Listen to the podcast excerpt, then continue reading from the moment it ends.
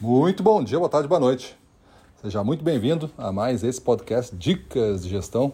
Sou Gustavo Campos, instrutor-chefe do Ressignificando Vendas. E o nosso tema de hoje é como desenvolver a sua marca pessoal.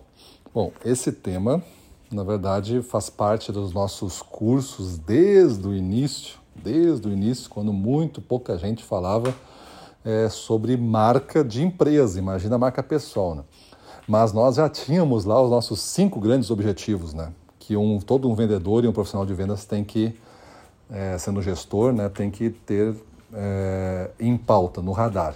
Então, objetivos lá de vendas, de processo, de relacionamento, de aprendizagem e de marca pessoal, o branding pessoal. Então, hoje em dia, não tem como um vendedor ser um, um, grande vendedor se ele não cuidar da sua marca pessoal, porque somente a marca do produto e a marca da empresa não são mais suficientes para que você se mantenha no jogo. O nível de serviço que você agrega a este jogo, que é passando pela sua personalidade, pela sua intensidade, pela sua motivação, pelo seu conhecimento, pela sua ajuda mesmo, isso tudo tem um valor enorme. E mesmo que você não consiga colocar preço, a pessoa pode não pagar, você deve imaginar um preço e exigir negócio suficiente para que cubra o custo do produto lá com a sua tabela de preço, lucratividade, o custo do serviço agregado diretamente no produto, logística, marketing, essas coisas, e o custo de você estar atendendo a sua vida está sendo fracionado em diversos atendimentos. E você tem que botar um preço para isso. Então você vai imaginar que você vai ter que ganhar X mil por mês, porque é o que você acha que merece, e esses X mil por mês é, tem três partes. Tem a parte lá que compõe esse valor que é o produto, tem outra parte que compõe lá que é a marca da empresa, né, o status que ela dá, é, e, e, tem o, o seu serviço. E isso aí tudo vai ter que estar no preço do produto. Ou seja, quanto mais desconto você der, menos você se coloca porque eu vou tirar primeiro de você. Eu não vou tirar nessa conta da logística, porque o produto tem que ser entregue. Eu não vou tirar do marketing, porque tem que ser anunciado. Eu não vou tirar dos brindes, porque isso faz parte da área comercial, da campanha, da sua comissão. Então, não, não dá para tirar daí.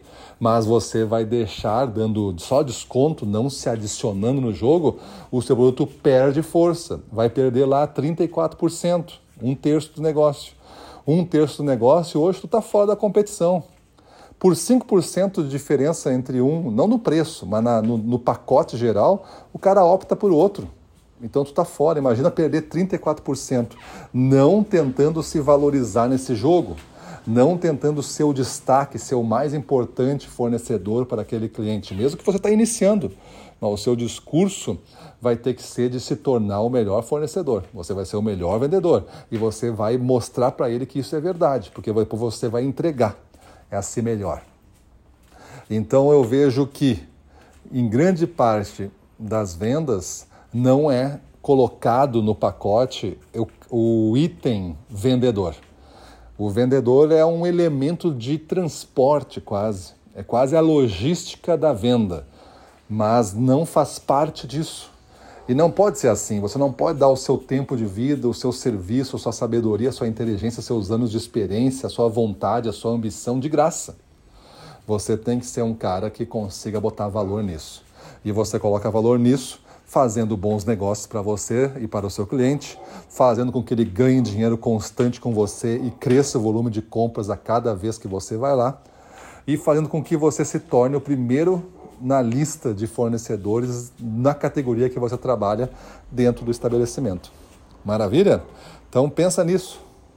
Muda a tua vida e vamos para cima deles.